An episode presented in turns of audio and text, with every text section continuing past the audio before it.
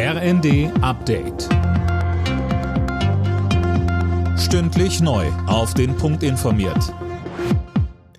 Ich bin Dirk Jostes. Guten Morgen.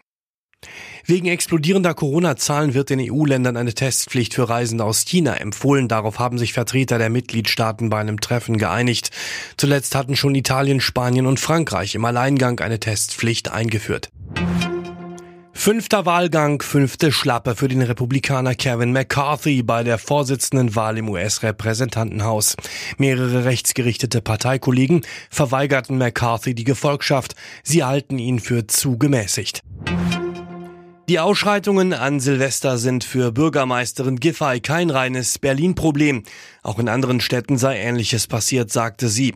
Für nächste Woche hat Giffey einen Gipfel gegen Jugendgewalt angekündigt. Dabei soll es auch um die Ursachen für die Ausschreitungen gehen und darum, was getan werden kann, dass es gar nicht erst zu solchen Situationen kommt. Giffey sagte mit den Einsatzkräften, mit den Praktikern vor Ort, mit denen, die in der Jugendsozialarbeit, in der Integrationsarbeit, in der äh, Schulsozialarbeit unterwegs sind. Und das muss eben ein Mix an Maßnahmen sein. Finanzminister Lindner fordert von seinen Kabinettskollegen den Gürtel enger zu schnallen. Angesichts der schwierigen Haushaltslage müssten sie Sparpläne erstellen. Sönke Röhling, das soll für den Etat des nächsten Jahres gelten. Genau, weil man nicht weiß, wie sich die Einnahmen entwickeln, fordert Lindner schon mal vorsorglich, dass geprüft wird, wo man überall sparen kann.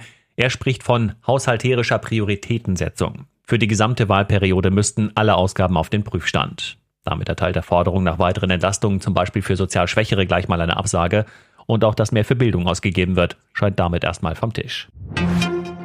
Und noch zum Skispringen. Bei der Vierschanzentournee hat der Pole David Kubacki das Springen in Innsbruck gewonnen. Direkt dahinter landete der Norweger Halvor Egner Granerüt, der weiterhin die Gesamtwertung anführt. Bester Deutscher Philipp Raimund auf Platz 13.